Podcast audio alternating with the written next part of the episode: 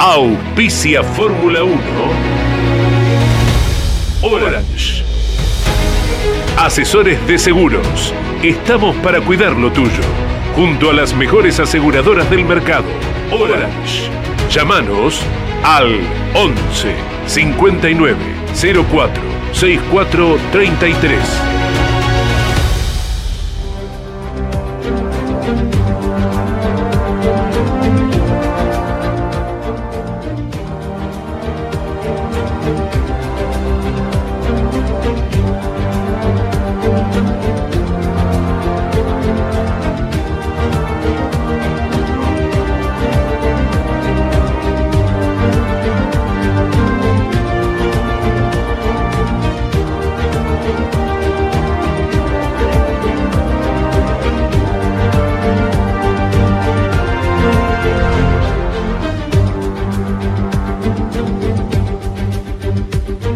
La Fórmula 1.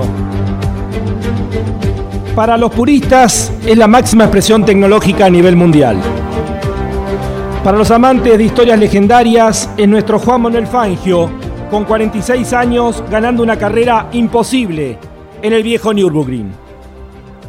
Para los sensibles es ese tímido granjero escocés llamado Jim Clark, desafiando la muerte en autos y circuitos extremadamente peligrosos, mientras aplastaba a sus rivales. Para los románticos es Jackie Stewart contemplando las tribunas, las bellas mujeres, mientras llevaba la gloria a dos marcas que solo con él fueron campeonas mundiales. Para los perfeccionistas es Mercedes arrasando cuando decide participar de la máxima. Para los místicos es Ayrton Senna hablando con Dios mientras llevaba su auto a límites increíbles para cualquier otro mortal. La sensación con Ayrton era que realmente Dios manejaba ese McLaren. Para los prácticos es Alain Prost, solo arriesgando hasta lograr el resultado, como un estudioso Napoleón Bonaparte de estos tiempos. Para los amantes de la estrategia es el atlético Michael Schumacher, siendo el mejor de sus tiempos. Los vencía fuera y dentro de la pista. El Kaiser logró hasta ordenar Ferrari.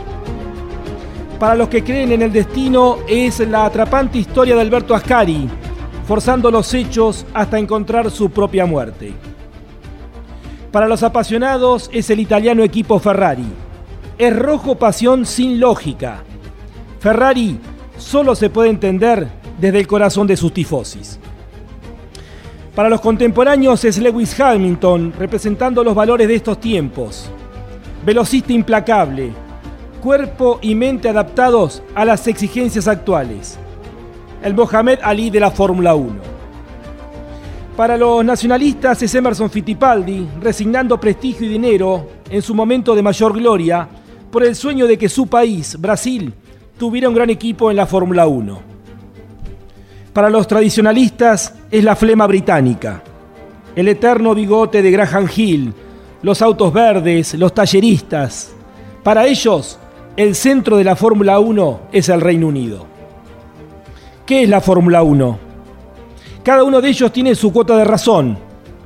La Fórmula 1 es todo esto y por eso es lo que es.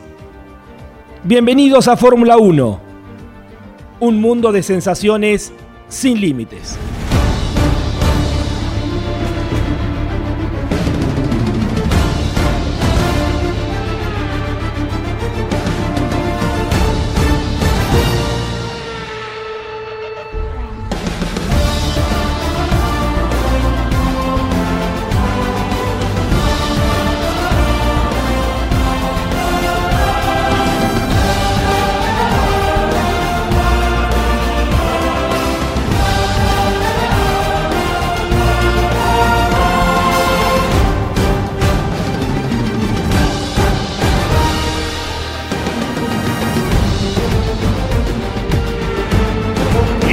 Popular y prestigiosa disciplina del deporte motor del mundo. Llega a Campeones Radio Fórmula 1. Sueños, historias, leyendas, los ídolos de ayer y hoy, con la conducción de Lon Chileñani. Fórmula 1. Pasión sin límites. Hola, ¿qué tal? Muy buenas tardes. Bueno, estamos aquí en los estudios de Campeones Radio, en nuestro primer programa de Fórmula 1. Tendremos mucho para compartir con todos ustedes de lo que es la máxima categoría del automovilismo a nivel mundial.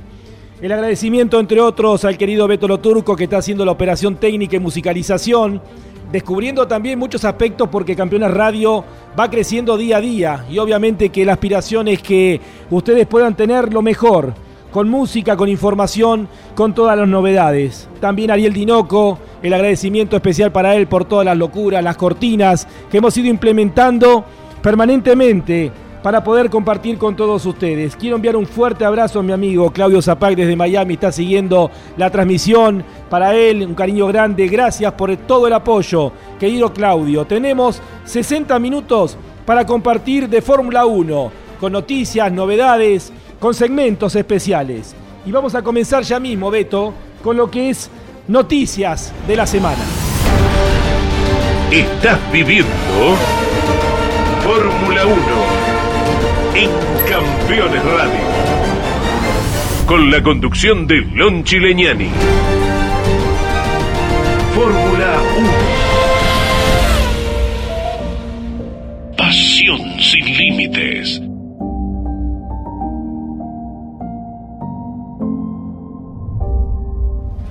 Muy bien, y la primera noticia tiene que ver justamente con Fernando Alonso, una de las tantas noticias que se dio esta última semana, y tiene que ver con sus sensaciones luego de los cuatro primeros grandes premios del año de la Fórmula 1.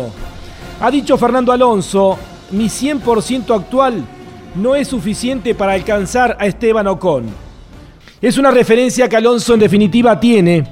Solamente reitero, un décimo puesto en Imola, luego de la sanción a Kimi Raikkonen, y el octavo puesto en Portugal, donde sumó cuatro puntos y hasta aquí fue su mejor resultado. Sin puntos en Bahrein y en España, Esteban Ocon, el joven piloto francés, ha puntuado en tres de las cuatro carreras, siempre por delante del bicampeón mundial. Esto también se repite en clasificación, donde el duelo dentro del equipo Alpine entre Esteban Ocon y Fernando Alonso lleva 3 a 1 al joven piloto francés. Creo que es bueno y lo estamos viendo, declaró el español sobre su vecino de Vox. Alonso no tuvo reparos en elogiar a Ocon. Es impresionante lo que está logrando actualmente. Yo estoy dando mi 100% y obviamente eso no es suficiente para estar en ese nivel en ese momento. Así que necesito seguir mejorando si quiero ser competitivo. En relación a la lucha entre los distintos equipos ha dicho Fernando Alonso, creo que podemos ser el quinto equipo detrás de Ferrari y McLaren y reconoció que todavía hay trabajos por hacer y también en la estrategia, en la comprensión de los neumáticos para afirmarnos, afirmarnos definitivamente en el quinto lugar dentro de los equipos. Un Fernando Alonso sincero, auténtico, reconociendo que tal vez le está costando mucho más de lo que imaginaba su vuelta a la Fórmula 1.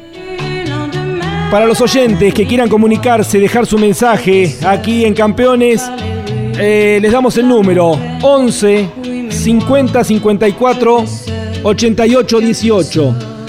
54 00 54 si llaman desde el exterior. Quiero enviar un fuerte abrazo a otro oyente que tenemos desde Miami en estos momentos, el doctor Carlos Solá. Fuerte abrazo para él. Reitero, 11 50 54 88 18 y con una sorpresa. El primero que escriba a este número o que se comunique Bruno a través de Twitter a Campeones.net, vamos a tener la posibilidad en la parte final del programa de sacarlo un par de minutos. Pero bueno, nos vamos ahora al primer contacto en exteriores. Se lo decía por privado, mientras escuchamos a François Hardy, la hermosa mujer, la hermosa, hermosa francesa que formaba parte de Grand Prix, cantante, actriz, la novia de Nino en aquella película. Tomamos contacto, a ver, ¿lo tenemos ya, Fernando? No. A ver, intentamos en instantes con Fernando Tornelo. A ver, intentamos nuevamente, se nos cortó la comunicación con quien va a ser la primera nota del día de hoy, el entrevistado, Fernando Tornelo, el relator, la voz de la Fórmula 1 para todo Hispanoamérica. Reiteramos, línea para oyentes 11 50 54 8818, el teléfono para que puedan comunicarse o a través de las redes sociales con la cuenta Campeones.net. Gracias. Eh, bueno, le vamos a pedir a todos que pongan nombre y localidad para poder saber desde dónde se están comunicando. Ahora sí, tomamos contacto con Fernando, música de Fórmula 1. Beto, vamos a buscar. Bueno, Fernando querido, te lo decía por privado, en estos días estamos comenzando con mucha humildad, con mucho respeto lo que significa tratar este tema, este tema que significa la Fórmula 1, esta categoría, lo máximo en cuanto a aspiraciones que puede tener cualquiera que está en el mundo del deporte motor. Y tenerte a vos como la voz justamente para Hispanoamérica de lo que significa esta categoría, para mí es un honor. Hola Fernando, un fuerte abrazo, ¿cómo estás? Bien, Lonchi, ¿cómo estás? Bueno, un gusto, ¿eh? y felicitaciones por el emprendimiento me parece una idea brillante esta de otorgar también espacios para muchas organizaciones, sobre todo en una época muy difícil que nos está tocando vivir a toda la gente, a toda la humanidad, y me parece esto, bueno, un signo de amplitud mental como para poder, eh, bueno, ofrecer espacios de esta manera y, bueno, llevarle a la gente lo que le gusta en este momento difícil, ¿no? Muy bien, Fernando, gracias a vos también por estas palabras. Bueno, la intención de Campeones Radio es justamente concentrar a, todo el automovilismo, a todas las voces, para en definitiva en un solo medio eh, poder escuchar todos, con la variedad, la diversidad como corresponde, ¿no? Cada uno desde su opinión, desde sus conocimientos. Eh, Fernando, ¿cómo comenzó tu amor por la Fórmula 1? ¿Qué recuerdos tenés de la máxima categoría en tu, en tu juventud?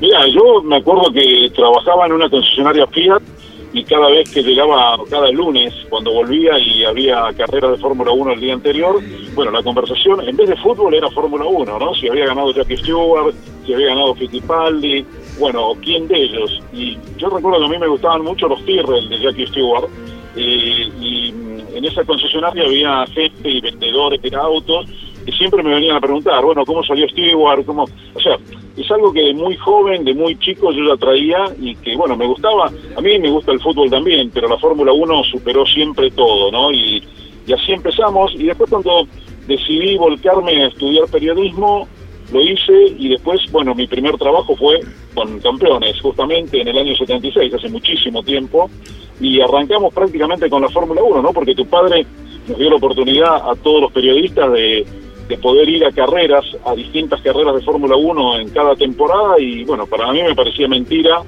eh, haber llegado y tan rápido estar trabajando también con Fórmula 1 que me gustó desde el principio y creo que eh, desde ahí para acá no la abandoné nunca más, ¿no? Porque era que era lo que más me gustaba dentro del periodismo también. Eh, Fernando, me detengo un poquito en el comienzo de lo que estabas recién contando. Eh, tal vez en esa época no tomábamos conciencia, ¿no? Era el referente, pero que estábamos en presencia de una de las leyendas de la Fórmula 1, como es el escocés Jackie Stewart, ¿no? Y lo que significó la revolución que él mismo generó en esa época, en una época muy peligrosa de la Fórmula 1, ¿no? Sí, bueno, lo de, Stewart era una cosa genial, ¿no? Porque él, además de haber ganado su primer campeonato con Matra en el 69, yo me lo acuerdo más ya de la época de Tyrrell, así como en el 71, 72, 73. él ganó esos dos campeonatos, 71 y 73, y su gran rival era Fittipaldi, pero sobre todo, por lo que vos decías, eh, lo que tenía Jackie Stewart era esa idea de cuidar a los pilotos, ¿no? De hablar en nombre de los pilotos, de exigir más temas de seguridad en los autódromos, en la ropa, y fue un gran precursor en ese punto, porque Stewart, tenemos que acordarnos, Lonchi, que venía de una época donde los pilotos se mataban, no te digo todas las carreras, pero cada año había dos o tres pilotos como baja, ¿no? Y, la verdad que era una época muy dura para ellos. Y a él le tocó una muy brava, que fue la de François Sever también en el final del 73. Así que él trabajó siempre por el tema de la seguridad y fue un poco como el abanderado. Yo no recuerdo antes, ¿no? Yo empecé a seguir la Fórmula 1 bien en esa época, pero me parece que fue el primero que enarboló esa bandera, después la siguió Fittipaldi también, después la siguió Niki Lauda, en fin, después ya la tomaron varios, pero a partir de Stewart es cuando eh, la Fórmula 1 y sobre todo los dirigentes comenzaron a tener un poquito de conciencia sobre el tema seguridad. Eh, el, respeto a Stewart también, en mi caso, viene porque, como vos apuntabas, si uno eh, mira la época, del 65 al 75 fueron los años más peligrosos de la Fórmula 1. Y sobrevivir en esa época ya era un mérito, ¿no? Era, era casi un triunfo. Y él brillaba siendo el campeón eh, en con dos marcas que solamente con él fueron campeonas. Efectivamente, Matra y Tyrrell, ¿no? Decir, de esa manera. y teniendo una, una, bueno, diría un plantel de pilotos muy bravo, muy bueno, porque así como decíamos Emerson Fittipaldi en una gran etapa de Emerson Fittipaldi, ¿no? Que había arrancado allá por el 70, fue campeón en el 72, con Lotus en el 74, era un adversario increíble. Después llegaba, y iban a llegar otros pilotos muy, muy fuertes también. Un poquito después de Stewart llegaba Nicky Lauda. Era una época, creo que gloriosa para la Fórmula 1. Y Fernando, más acá, eh, ¿qué pilotos eh, te han maravillado? Eh, ¿Cuántos años relatando Fórmula 1? Por televisión desde el año 91, que tomamos los derechos que Felipe los compró con su amigo Perme Eccleston para Telefe y, por radio desde aquellas épocas estábamos juntos. Vos, eras muy chiquito todavía. Sí, pero me acuerdo. aquel viaje a, San Pablo, aquel viaje a San Pablo, eh, que, que tardamos Juan tantos días, ¿no? Sí, sí, aquel viaje a San Pablo que tardamos como tres días y lo hicimos todo en ruta, por ruta con auto, fue muy lindo y bueno, esa experiencia nos gratificó con una gran victoria de Reutemann, ¿no? En aquella carrera estamos hablando del Gran Premio de Brasil del 77 en Interlagos. Con la Ferrari. Con la, con la T2, sí. efectivamente. Y el año siguiente, después Reutemann despidió la T2 con otra victoria en, el, en Jacarepaguá, en el año 78. Sí, sí. Y no, te decía, Fernando, eh, luego de más de 20 años, casi 30, de ver Fórmula 1, ¿qué pilotos te han maravillado en el transcurso de todo este tiempo? Bueno, para mí el, número uno, voy a hablar solo de lo que vi, ¿no? Porque sé que Fangio también ha sido tal vez el piloto más grande de la historia, pero de lo que yo vi, para mí, el mejor es Ayrton Senna, sin ninguna duda. Eh, después de Senna, bueno, están ahí Schumacher, el mismo Jackie Stewart, que estaba muy cerca, Nicky Lauda, hay muchos pilotos. Eh, para acá también hay muchos pilotos. Eh, obviamente Lewis Hamilton va a ser y es uno de los grandes de la historia de la Fórmula 1. Cada uno los tendrá en su posición, ¿no? y entre los chicos nuevos veo que hay grandes, enormes talentos. En este momento hay un plantel de pilotos que realmente es una maravilla para la Fórmula 1. Yo creo que en estos últimos dos, tres, cuatro años, el plantel de pilotos de Fórmula 1, entre los veteranos campeones, los intermedios que no han ganado campeonatos, pero que algunos como Richardo, por ejemplo, han ganado carreras, como Checo Pérez y como otros, y los jóvenes, que hay un plantel de pilotos jóvenes increíble, encabezado por Max Verstappen, por Leclerc, por Russell, por Lando Norris, están haciendo, están conformando una Fórmula 1 increíble, ¿eh? hay que decirlo porque conociendo muchas épocas de la categoría, creo que esta es una época brillante en cuanto a pilotaje. Correcto, Fernando, y de la época de escena, vos hablabas, fue lo que el piloto que más te sorprendió, que más te maravilló. ¿Cómo, eh, como periodista, como relator, cómo se hace para encontrar un equilibrio cuando uno está admirando las cosas que hace un piloto fuera de, serie como fue Sena? Y bueno, solamente destacar lo que está bien está bien y lo que está mal está mal, ¿no? Decir, eh, a mí, por ejemplo, yo no transmití esa carrera, pero no me gustó cuando Senna lo golpeó en Japón del 90 a Prost, pero tampoco me había gustado cuando Prost lo encerró a Senna en el año anterior en Japón. Son maniobras de los grandes campeones que yo creo que hay que conocer, Lonchi, también como, como bien lo conoces, el contexto en el que se dieron, porque en aquel momento el que dirigía la Fórmula 1 en la parte institucional era Jean-Marie Balestre, que era mucho más allegado al Prost, entonces Sena tenía como eso de que lo estaban perjudicando, cosa que para mí también es cierto, lo estaban perjudicando de alguna manera, y bueno, y se tomó una revancha que si lo hubiera pensado mejor no lo hubiera hecho, porque él no era de reaccionar de esa manera, sin embargo tuvo una reacción fea en ese año 90, que fue emparejar un poquito las cosas de lo que había pasado el año anterior, entonces eso se puede ver bien o mal. Eh, a mí esas cosas no me gustan, me gusta que sean más limpias las definiciones, yo recuerdo por ejemplo lo que hizo Reutemann en el 81 con Piquet, no lo golpeó para ganar el campeonato y lo perdió por un punto. Pero prefiero que no lo haya golpeado, porque si no la mancha iba a quedar para toda la vida, ¿no? Tal cual, tal cual. ¿Y qué te gusta de la Fórmula 1 actual y qué te gusta de la Fórmula 1 cuando recién comenzabas? De la Fórmula 1, vamos, vamos por orden cronológico, de aquella Fórmula 1 me gustaba muchísimo que hubiera muchos candidatos a ganar carreras, eh, muchas marcas y autos en condiciones de ganar carreras en cada año, eh, recordás que había 6, 7, 8, 10 candidatos que podían ganar carreras, 5 o 6 marcas distintas. Era una época que no eran todos los autos iguales, cada uno hacía el suyo, los autos eran diferentes en cuanto a su estética, su diseño, algunos rendían más, otros menos. Eh, después aparecían aquellas cosas como las polleritas de Colin Chapman, que era una gran ventaja legítima y que le dio a él un título en el año 78. Eh, esa Fórmula 1 era muy linda y muy diversa. Ahora, en los últimos, yo te diría que en el nuevo milenio, ya ganan los que tienen el mejor auto, ¿no? Para eso hay que tener un gran talento también, como lo tenía Schumacher, como lo tuvo Sebastián Vettel, como lo tiene Hamilton, sin ninguna duda son enormes pilotos que van a mezclarse con los mejores de la historia. Lo que pasa es que aquellos autos, te diría que hasta la época de los McLaren de Senna y Prost, en aquellos autos los pilotos tenían que manejar más. Ahora tienen que, bueno, operar de alguna manera toda la, la, electrónica que tienen en los autos y es un poco más sencillo. Fíjate que los chicos debutan ahora y se adaptan enseguida porque dicen que es más fácil manejar un Fórmula 1 que un Fórmula 3 o un Fórmula 2. Entonces hay que ponerlo en contexto todo, ¿no? Correcto. Y el fin de semana viene la carrera tal vez más esperada del año y más que no se ha corrido en la temporada anterior a raíz de la, de la pandemia. Eh, ¿Qué significa y la última, Fernando y Telibero, y, gracias por este tiempo para Fórmula 1 en Campeones Radio? Eh, Fernando, ¿qué significa eh, transmitir el Gran Premio de Mónaco?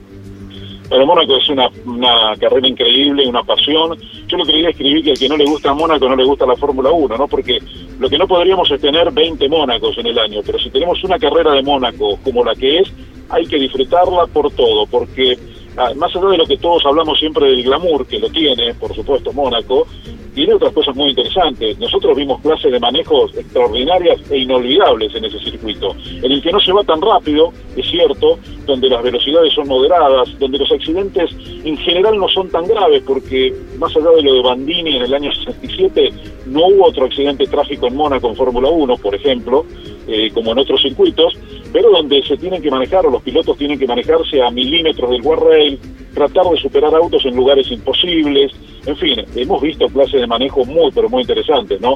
Eh, las hemos visto de, desde la época de, bueno, antes que yo llegue a la Fórmula 1, de Graham Hill, que era el maestro de Mónaco, hasta que llegó Ayrton Senna, hasta que llegó Schumacher, hasta que llegaron Hamilton, bueno, y, otros pilotos que ganaron, como Richardo, por ejemplo, su última victoria en el 2018, y fue un gran manejo también del piloto australiano. Entonces, Mónaco tiene eso, hay que ver esas cosas que nos da un circuito de esas características y después volvemos a los circuitos tradicionales, ¿no? Correcto. Eh, Fernando, también tenemos el privilegio de tenerte como columnista permanente con todas tus opiniones, con tus conocimientos para Campeones Radio. Gracias por estar, por ser la primera voz en este nuevo segmento denominado Fórmula 1 que tendremos cada lunes a partir de las 17 horas. Bueno, con mucho gusto. Sabes que es mi pasión la Fórmula 1, puedo hablar un año seguido, no tengo ningún problema. Así que, bueno, el lunes estaremos comentando el Gran Premio de Mónaco, ¿no? Que nada menos que eso, mirá qué comienzo tenemos. Qué comienzo, ¿no? Eh, fin de marzo, fin de mayo. Normalmente siempre decía por qué era fin de mayo, ¿no? Y por qué siempre la superposición con Indianápolis. Bueno, en Indianápolis el último lunes del mes de mayo es el día de los caídos, eh, el reconocimiento que se le hace a los caídos eh, en batalla. Y es, creo que San Devot en Mónaco, por eso el lunes es feriado. Pero bueno, este, este año curiosamente no van a coincidir, pero todos esperando ansiosos la vuelta de Mónaco luego de no haberlo tenido el año pasado. Un cariño grande, Fernando, gracias. ¿eh? Bueno, un abrazo grande, Lonchi. La verdad que se lo extrañó mucho el Gran Premio de Mónaco en la temporada anterior y por suerte ahora lo tenemos. Abrazo para todos. Abrazo grande. Fernando Tornelo, el relator de la Fórmula 1 para todo Hispanoamérica desde hace más de 20 años, conductor del show de la Fórmula 1 en ESPN, en Star Premium y columnista eh, dentro de Campeones Radio. Ha pasado en este primer programa de Fórmula 1.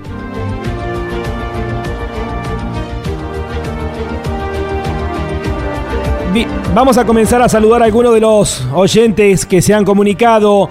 Hola Lonchi, buena idea de hacer un programa 100% de Fórmula 1. Voy a ser uno de los tantos oyentes que seguramente va a tener este programa. Éxitos, Daniel Yani, desde Firmat Santa Fe. Seguimos avanzando. Un saludo de los conquistadores Entre Ríos. Excelente temporada, viene la Fórmula 1. Vamos Checo, tiene que ser mejor eh, segundo que Max. Seguramente Checo va a seguir creciendo. Felicitaciones y éxitos con el programa. Fabián de Palermo. También el saludo para Luis Albert, Oscar Spinelli, Hernán David, gente que saluda. La transmisión de campeones. Eh, felicitaciones, campeones. Felicitaciones, Lonchi, por el programa. Soy Miguel de Hurlingham. Un abrazo también para Miguel.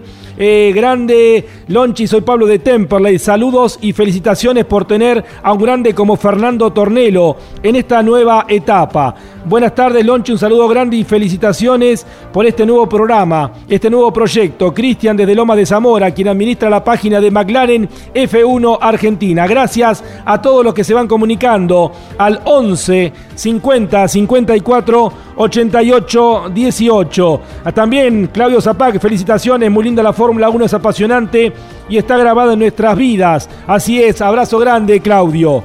Bien, tenemos mucho para contarles. Vamos a ir también, entiéndanos, estamos ordenando Campeones Radio. Vamos de a poquito, tenemos muchas cortinas. Ahora vamos a escuchar la palabra de Enrique Scalabroni, que estuvo conversando con Jorge Luis Leñani en el día de hoy. Nos va a hablar Enrique Scalabroni, este exitoso argentino ligado a la Fórmula 1 durante tanto tiempo, ante la pregunta si mejoró el espectáculo actual con el nivel de Red Bull. Esto comentó Enrique Scalabroni para Campeones Radio y para Fórmula 1.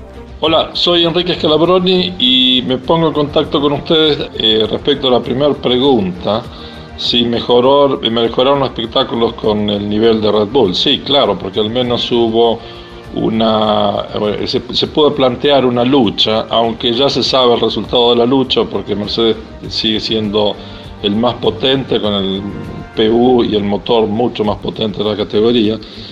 Eh, Red Bull se le acercó en las primeras carreras, pero no olvidemos que mm, eh, Mercedes fue el que más sufrió el cambio reglamentario, el recorte del, del, fondo, y esto lo llevó a estar un poco más en crisis que Red Bull, porque Red Bull al tener el alto ray, que el auto tanto levantado desde atrás, no tenía esa pérdida de carga aerodinámica por efecto suelo que tienen los autos tradicionales como es el Mercedes-Benz, ¿no? donde es muy poca inclinación respecto de la, línea de tierra, ¿no? en cambio el Red Bull es muy alto atrás. Por eso ya en curvas lentas ya no trabaja el efecto suelo en el eje posterior de, de, de Red Bull, por eso no sufría, pero el Mercedes sí sufrió por esa condición. Pero Mercedes siguió trabajando, tienen tanta potencia que pueden aumentar la carga aerodinámica poniendo mu mucha incidencia de alerones y alerones de mucha curvatura, que consumen potencia, pero no, no tanto como para que ellos eh, no tengan velocidad en la recta y que puedan ganar este, casi fácilmente. ¿no? Los pilotos más destacados del fin de semana nos visitan cada lunes a las 21 en Mesa de Campeones. Análisis y opinión con un estilo único. Buenas noches, les proponemos el análisis del deporte motor. Mesa de Campeones por el Garage TV, con la conducción de Jorge Luis Leñani.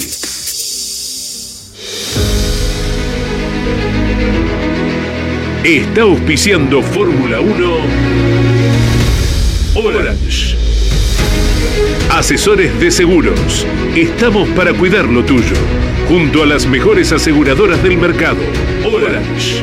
Llámanos al 11 59 04 64 33. Bien, y tomamos contacto, nuevo contacto con exteriores en un segmento especial que estamos comenzando en el día de hoy. También me gusta la Fórmula 1. A ver si lo tenemos, Beto, para poder poner la cortina.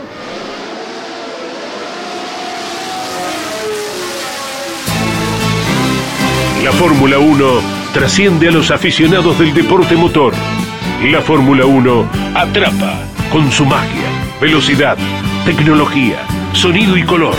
Ahora en Campeones Radio, me gusta la Fórmula 1.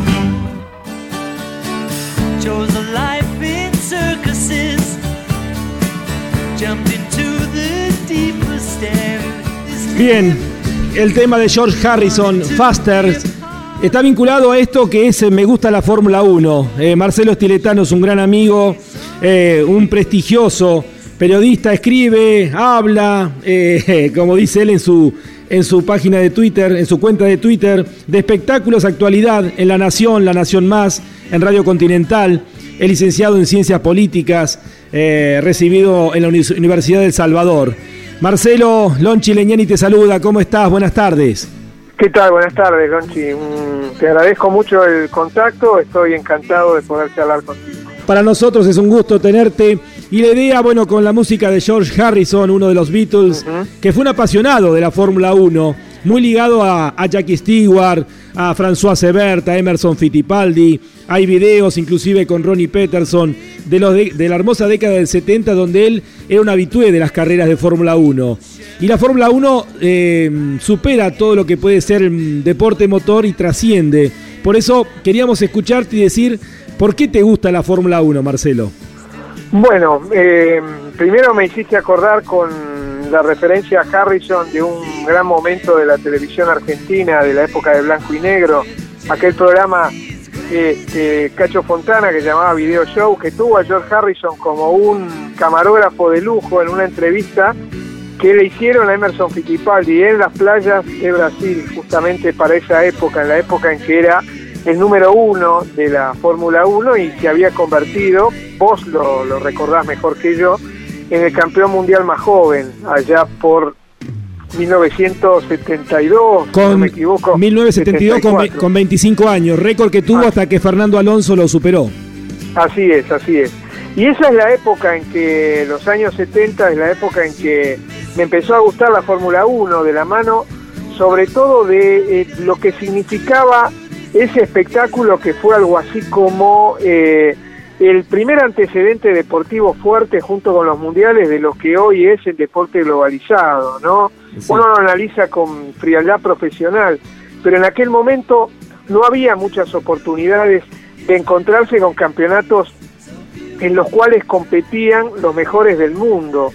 Y en el caso del, del Mundial de Fútbol teníamos que esperar cuatro años para que eso ocurriera, pero en el caso de la Fórmula 1 lo que hacíamos era estar pendientes y atentos de un calendario que se renovaba y que tenía revancha para los pilotos cada 15 días o cada tres semanas.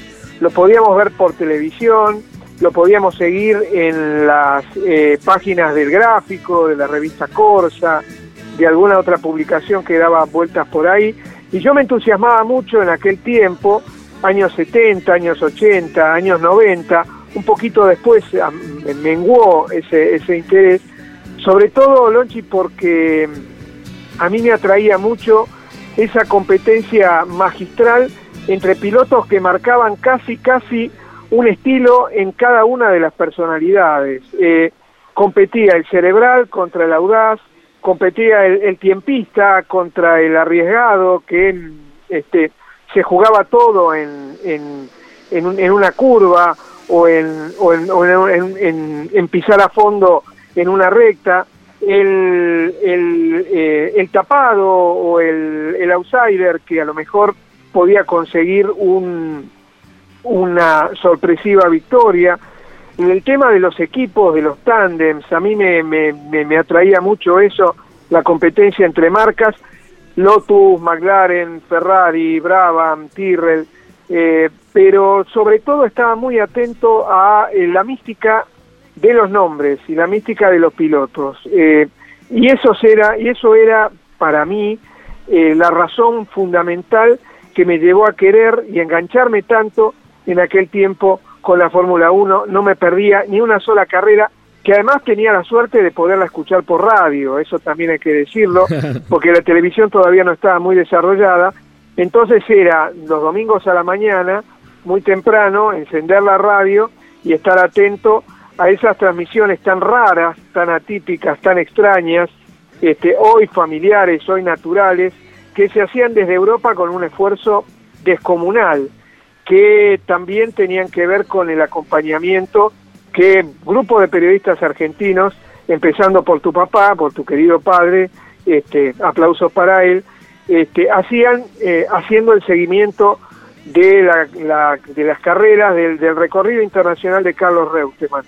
Y en ese punto también recuerdo a un compañero entrañable que tuve en La Nación, a quien empecé a conocer en 1977, 78, y que me acompañó con consejos, con eh, grandes momentos a lo largo de tanto tiempo hasta que mm, dejó este mundo, y nos dejó a todos un recuerdo muy grande que fue don Alfredo Parga. Don Alfredo Parga, sí, que en el caso de mi padre, Caito llegó a vender el Peugeot 504 que teníamos para poder seguir la campaña de Reutemann, porque en esa época se decía que perdía con Peterson, ¿no? que, que era un perdedor. ¿no? Eh, hoy justamente se cumplen 40 años de la última victoria de un argentino en la Fórmula 1, el mismísimo Carlos Alberto Reutemann en aquel Gran Premio de Bélgica, en el circuito de Solder, y cuánto quisiéramos tener a alguien que se aproxime al talento y a lo que, y a lo que generó Carlos Alberto Reutemann.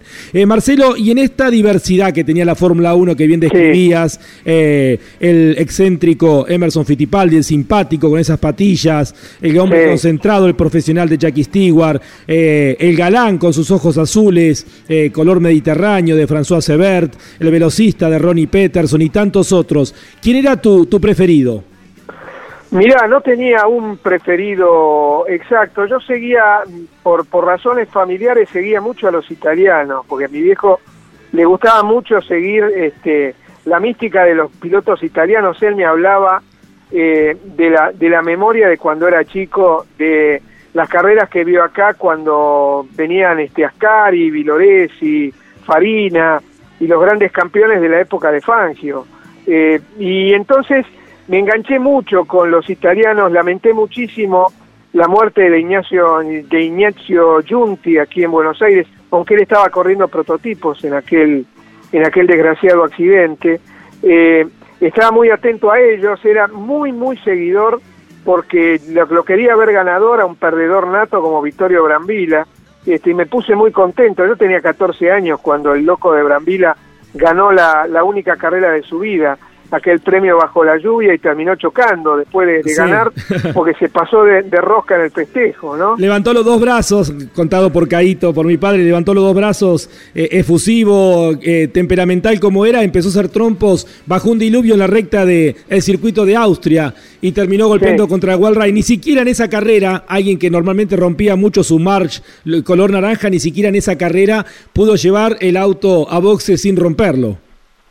Sí, exacto. Y bueno, mira, eh, había pilotos a los que seguía mucho. No te digo que tenga un favorito, favorito, favorito, eh, pero me gustaba mucho seguir trayectorias, la de Regazzoni, la de Denny Hulme, aquel neozelandés tan feo, tan con, pinta de cualquier cosa, menos de piloto glamoroso, que terminó ganando el, el gran premio que increíblemente perdió Reutemann acá en Buenos Aires eh, vos lo recordarás muy bien, eh, seguía mucho a, Gilles Villeneuve, cómo me dolió la muerte de ese hombre porque era para mí el, el, ejemplo más grande del piloto que se jugaba todo, y que no, que no tenía nada, que, que sentía que no tenía nada que perder.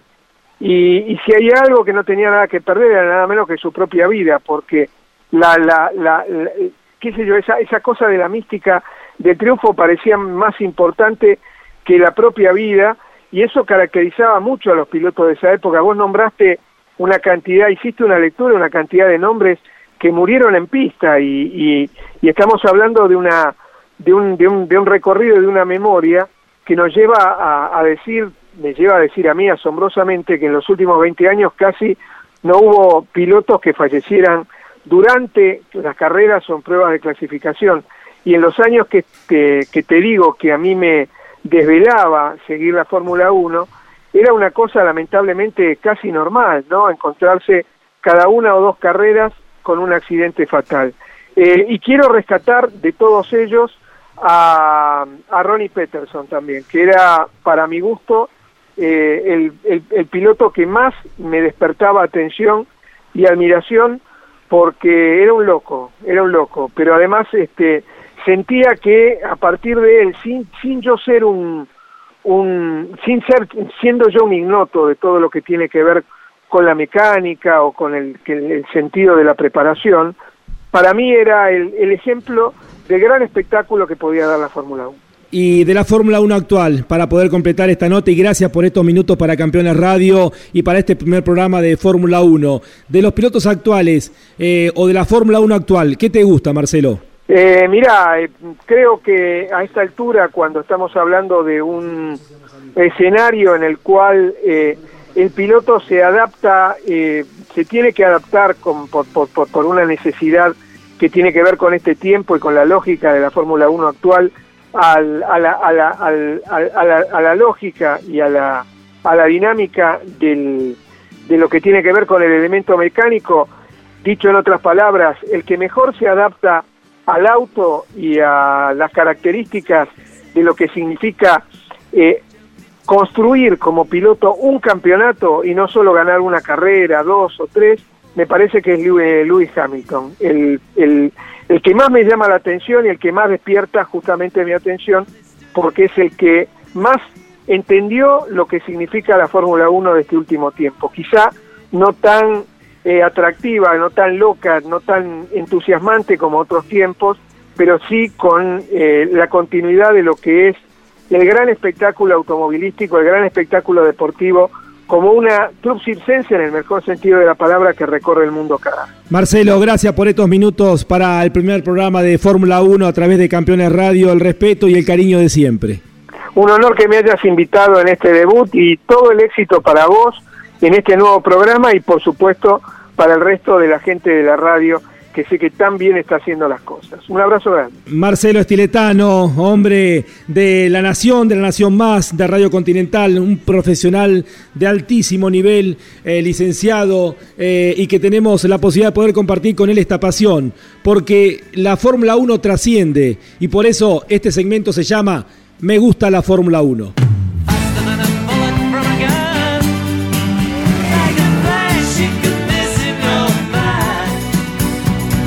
En Campeones Radio, esto fue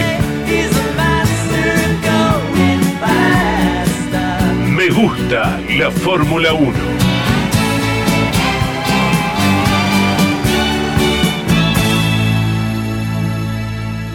Seguimos con la operación técnica y musicalización del Beto Lo Turco. El agradecimiento también a Ariel Dinoco por todas las cortinas, a Claudio César Orellano.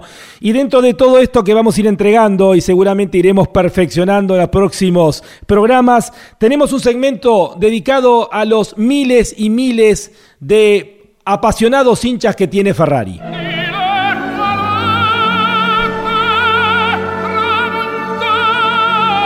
Enzo Ferrari creó una marca de automóviles el tiempo y los tifosis del mundo la convirtieron en leyenda. Ferrari, el sueño de todo piloto.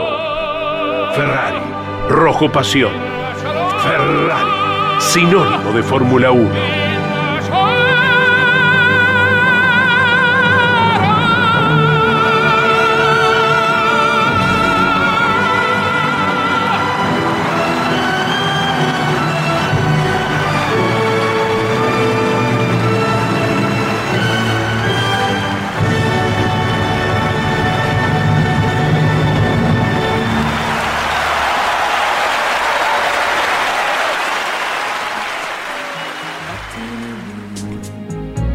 Siamo ancora in tempo, credi di no, spensierato, sei contento, vattene amore, che pace più non avrò, ne avrai. Perderemo il sonno, credi di no, i treni e qualche ombrello, pure In questo spazio siamo tutti italiani, questo es el espacio di Ferrari, di la macchina. Por eso vamos a hablar de la marca símbolo de la Fórmula 1. La noticia más importante de la semana es que Ferrari ya está concentrada al 95% en su monoplaza del año 2022. El director deportivo de Ferrari, Laurent Mekis, declaró que su equipo está enfocado en un 95% en el desarrollo del año 2022. Para este año seguirán concentrados en ser el tercer equipo en esta lucha tan particular que están teniendo con McLaren. Recordamos que el año pasado todo terminó en catástrofe para la casa italiana con el sexto puesto en el campeonato de constructores. Para este año el equipo de Maranello ha dado grandes pasos con su SF21 y especialmente en la unidad de potencia que ha sido muy mejorada.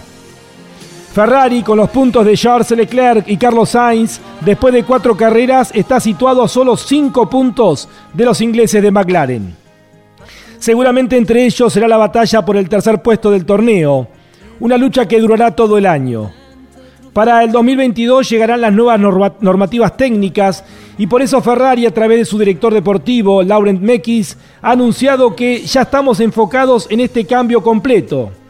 Ferrari no invertirá más de lo que ya está previsto en el desarrollo del auto de este año, más allá de la apretada lucha con McLaren. Los recursos serán destinados al 2022.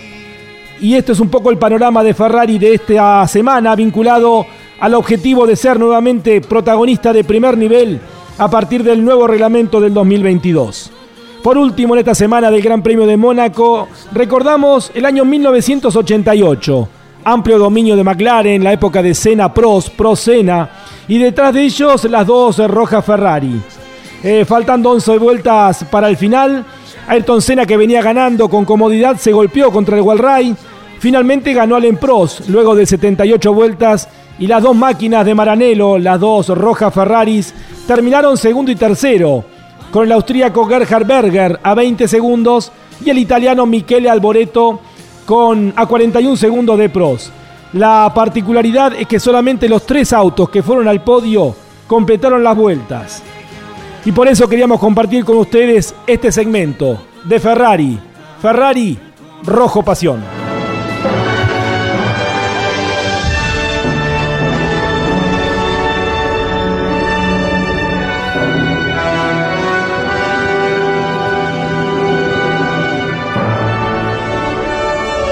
Esto fue Ferrari, el sueño de todo piloto. Ferrari, rojo pasión. Ferrari, sinónimo de Fórmula 1.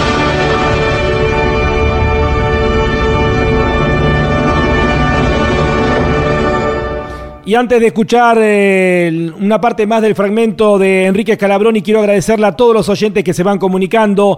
Muchos de ellos lamentablemente no vamos a poder nombrarlos. Eh, acá recibo uno, dice buenas tardes, Lonchi, equipo campeones. Eh, no pude escuchar las primeras palabras de la presentación. A las 22 horas se repite Fórmula 1 a través de Campeones Radio. Pero acá estoy presente en la lucha con la señal de internet para escucharte y escuchar todos los programas de Campeones Radio. Un fuerte abrazo y todos los deseos de éxitos para vos y toda la familia Campeones y el amado automovilismo. Gabriel Morales, desde Merlo, San Luis, un fuerte abrazo, Gabriel. Gracias por estar en este primer programa de Fórmula 1. También Fabián de Palermo. Gracias, Fabián, por estar en contacto. Y ahora escuchamos a Enrique Scalabroni hablando acerca de la comparación entre el siete veces campeón del mundo, Lewis Hamilton, y el aspirante a la corona, Max Verstappen. ¿Cómo compararía eh, Hamilton con Verstappen? ¿Habrá un nuevo campeón? No creo que haya un nuevo campeón este año porque faltan todavía bastantes caballos a, la onda. Y el Mercedes ya está trabajando bien porque tiene, tiene carga aerodinámica, así que no, no puede perder alguna carrera, pero no creo que pueda perder el campeonato. Como veo a Hamilton, Hamilton está en su mejor condición porque tiene el mejor motor y tiene la mayor ventaja respecto de los demás. Y Verstappen está luchando contra viento y marea, se podría decir, con un automóvil que, si bien es más efectivo aerodinámicamente, no es eh, con velocidad de curva, digamos, pero em, mejor velocidad de curva, pero en recta pierde muchísimo, así que él tiene que jugarse al máximo desde la primera vuelta hasta la última en cada curva y eso lo lleva a un consumo excesivo de neumáticos que favorece Hamilton, que al no tener que esforzar el automóvil en curva puede tener menos consumo y esto favorece siempre al, que tiene neumáticos que duran mayor tiempo. A su vez, con una, una un, un grupo estratégico mucho mejor que el de Red Bull, donde siguen cometiendo errores en cada carrera. La cosa un poco complicado, pero es así. Eh, yo pienso que Verstappen ya está a la altura de, de, un piloto como Ayrton Senna. Lamentablemente no tiene el automóvil para ganar, si no ya hubiese ganado dos campeonatos como mínimo. Esperemos que puedan conseguir este, un motor justo en Red Bull para que puedan eh, tener la potencia del, al menos del Mercedes, porque después en carrera tanto Verstappen como mm, eh, el automóvil de, Red Bull eh, son mucho más efectivos.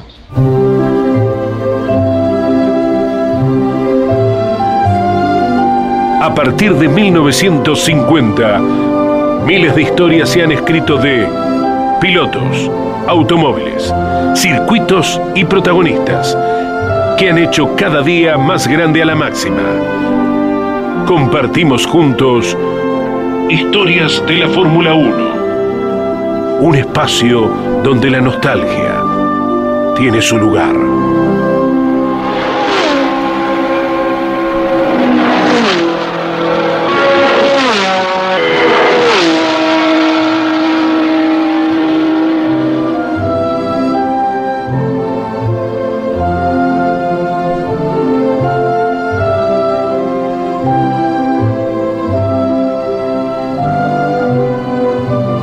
Nos vamos a ir al año 2016, hace menos de cinco. Habían pasado pocos días de la culminación de los Juegos Olímpicos de Río de Janeiro. Comenzaba septiembre y con este mes llegaba el tradicional Gran Premio de Italia, en el legendario circuito de Monza. Durante toda la temporada el duelo entre los pilotos Mercedes, Lewis Hamilton y Nico Rosberg habían centrado la, atención del mundo de la Fórmula 1. El campeón del mundo, Lewis Hamilton, llegaba con nueve puntos de ventaja y el antecedente de haber ganado las últimas dos ediciones de esta carrera.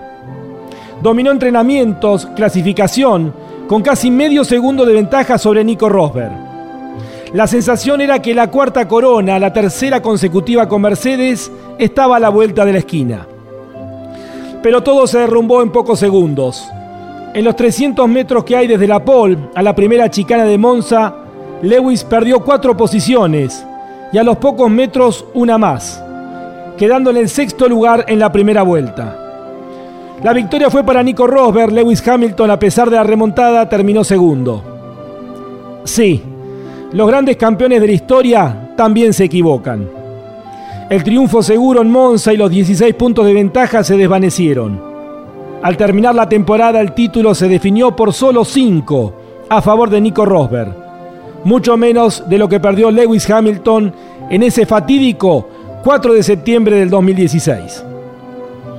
Así es la Fórmula 1, un cofre lleno de tesoros, un cofre para abrir y recordar.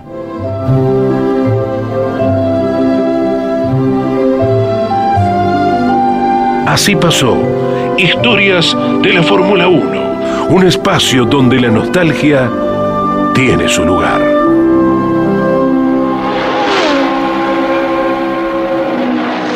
Bien, ya la parte final del programa del día de hoy nos quedó mucho material, mucho para compartir en lo previa de la Fórmula 1. Estaremos el próximo lunes a partir de las 17 horas y mm, esta, esta tarde a las 22 horas, luego de que se repita Mesa de Campeones por Campeones Radio, aquellos que quieran escuchar el programa íntegro o escucharlo nuevamente lo pueden seguir.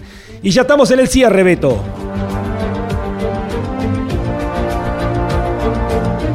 Y el fin de semana vuelve lo que realmente importa, un nuevo gran premio.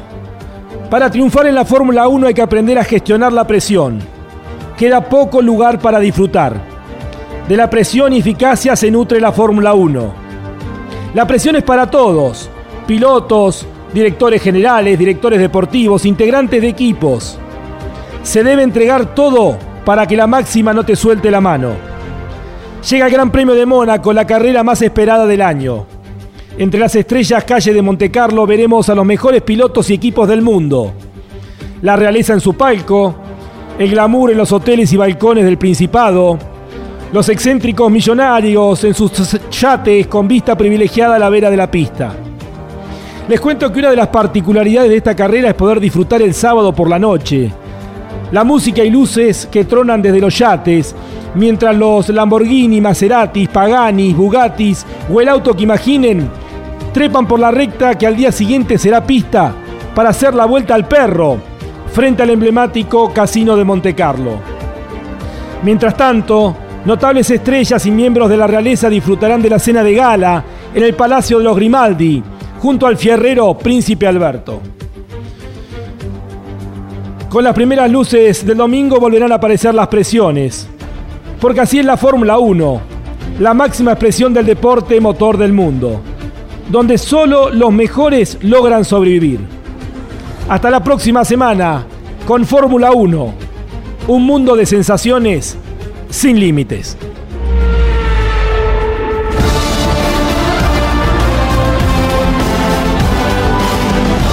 Esto fue Fórmula 1 la más popular y prestigiosa disciplina del deporte motor del mundo, pasó por Campeones Radio. Fórmula 1. Sueños, historias, leyendas, los ídolos de ayer y hoy. Con la conducción de Lon Chileñani. Fórmula 1. Pasión sin límites. Hasta la próxima semana.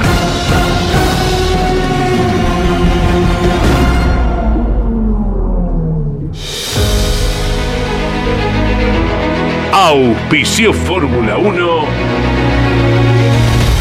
Orange. Asesores de seguros. Estamos para cuidar lo tuyo. Junto a las mejores aseguradoras del mercado. Orange. Llámanos al 11 59 04 64 33.